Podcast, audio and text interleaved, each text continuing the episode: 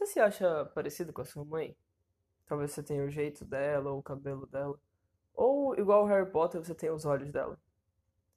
Mas não é disso que eu tô falando. Você já cometeu o mesmo erro que a sua mãe? E se sim, ao cometer esse erro, você conseguiu entender melhor o lado dela? De hoje eu vou contar a história de duas famílias. A primeira família é a família Gardner, e mais especificamente Elsa e Casey Gardner. Elsa Gardner é a mãe da Casey, e um belo dia ela saiu com suas amigas para um bar, e lá ela encontrou um barman que era mais jovem, mais bonito e mais interessado nela que seu marido. E a partir daí, ela começa a ter um caso com este cara. Ela mantém um caso com ele durante algum tempo, até que a família descobre, gera-se aquele caos familiar. E a Casey, sua filha, que já era um pouquinho bruta, se torna muito agressiva para cima da Elsa. Nem chama ela mais de mãe, só chama ela pelo primeiro nome. Essa é a história da Elsa. Claro que ainda tem várias coisas por trás, mas vamos por partes. Agora a história da Casey não é muito diferente. Casey, atleta, tinha acabado de conseguir uma bolsa numa universidade e lá ela descobriu que talvez ela conseguisse outra bolsa para estudar na Califórnia. Ela conta essa notícia pro seu namorado, seu namorado que não é tão interessado em estudo, que já estava trabalhando como entregador de pizza. Ela conta para ele muito animada fala: "Olha, se você também conseguir ir para Califórnia, a gente pode ir juntos e vai ser ótimo". Ele percebe que aquele não é o mundo dele. Seu namorado, Evan, percebe que não vai dar certo. Ele não é o cara do estudo. Casey, obviamente, fica muito desanimada e vai se lamentar com a sua amiga. Amiga essa que as duas já sabiam que tinha algo mais ali, que não era só amizade. Até que, depois de um certo momento, as duas se confrontam sobre aqueles sentimentos e elas acabam se beijando.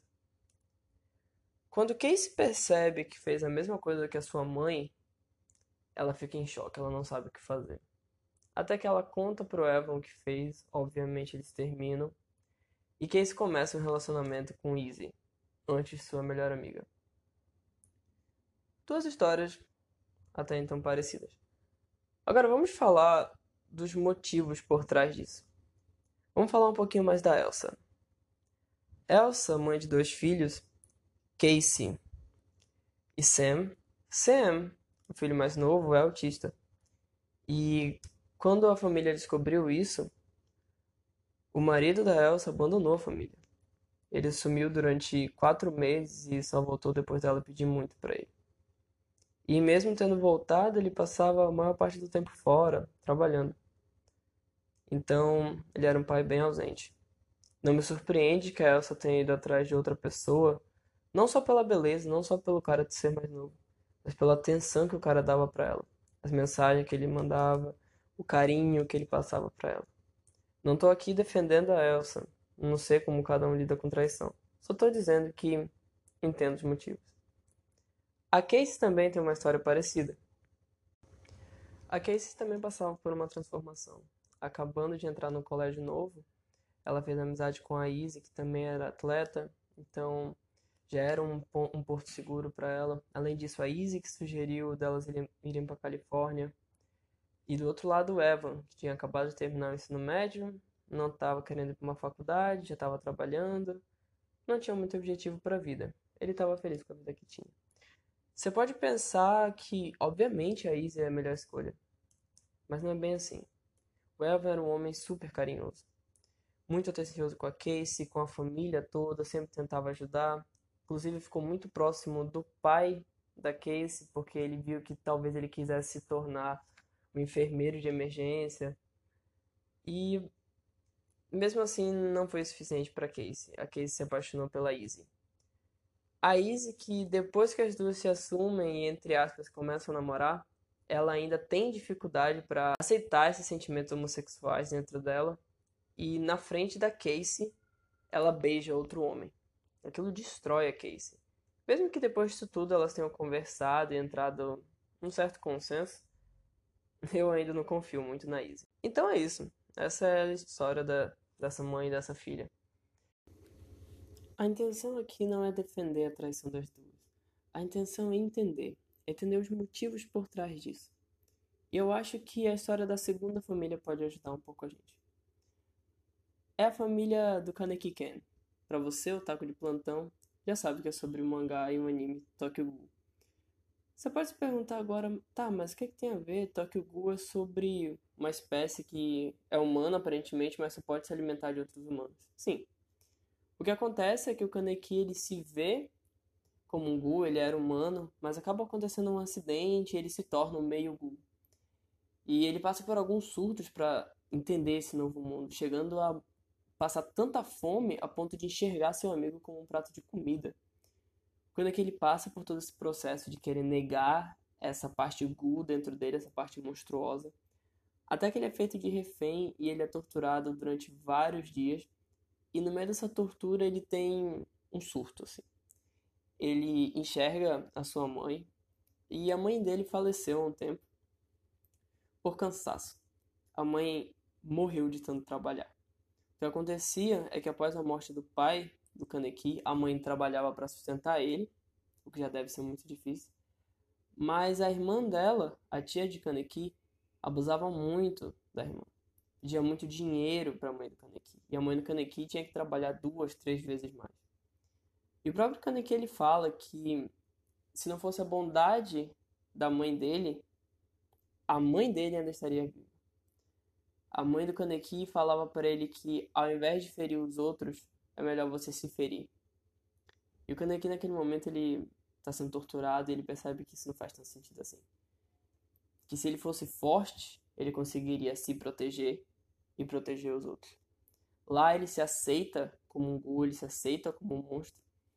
Ele mata o seu torturador e ele se torna um ghoul fortíssimo. Mas ele não volta para junto dos seus amigos, para junto da sua, entre aspas, família. Ele sai dela, ele decide viver sozinho e encontrar sozinho como proteger ela.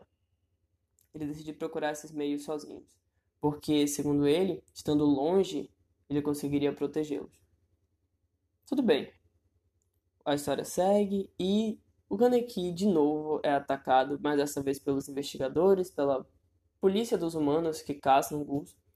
E no meio de um combate, o Kaneki tem o seu cérebro afetado de novo e ele tem outra visão. Nessa visão, ele percebe que ele ainda estava sendo igual à mãe dele.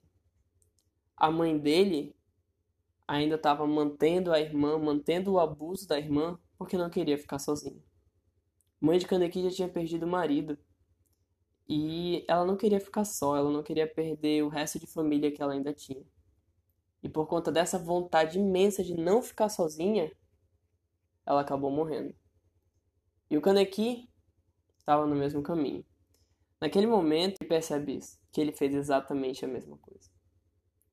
Querendo proteger seus amigos, ele se torna mais forte, ele se fere para se tornar mais forte, ele sai de perto dos amigos, mas a custo de quê? Ele, no fim das contas, não conseguiu proteger ele, já que ele tá morrendo, e não conseguiu proteger a si mesmo. Ele se fere e fere seus amigos, porque o Kaneki, longe dos amigos, eles acabam sofrendo. Então ele fere todo mundo que ele queria proteger só por um motivo. Porque ele não queria ficar sozinho. O Kaneki mesmo diz que é um ato extremamente egoísta. E de fato é. Agora, Voltando para Casey e para Elsa, será que elas não queriam a mesma coisa? Será que elas não estavam com medo de ficarem sozinhas? Essas mães e esses filhos, eles são motivos bem parecidos para serem como são. Nenhum dos quatro queria ficar sozinho. Elsa não queria ficar sozinha naquele ciclo de cuidar da casa, cuidar dos filhos, cuidar da casa, cuidar dos filhos. Então ela procura atenção em outro lugar, procura um amante. Casey não queria ir sozinha para Califórnia e acabar com o relacionamento. Então ela procura um novo relacionamento, alguém mais perto dela. Kaneki não queria ver seus amigos mortos, não queria perder seus amigos. Então ele se fere, consequentemente fere seus amigos numa tentativa de protegê-los. A mãe de Kaneki não queria perder o pouco da família que sobrava.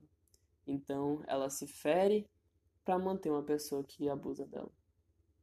E quantas vezes nós também não fazemos isso? Quantas vezes nós nos ferimos e ferimos os outros só porque nós não queremos ficar sozinhos? E tudo bem, não tem problema. Ninguém quer ficar sozinho. Nós somos humanos e a gente só quer ser amado no final de tudo. Mas a questão que fica aqui é até onde você iria para ser amado? O podcast vai ficando por aqui. Eu espero muito que você tenha gostado. Se você tem alguma sugestão, alguma crítica, manda lá no meu Twitter. Meu Twitter é arroba K-Y-N underline O-G-O-I-N-O. Ou também no meu Instagram, arroba Y-A-N.O-G-O-I-N-O. Até a próxima.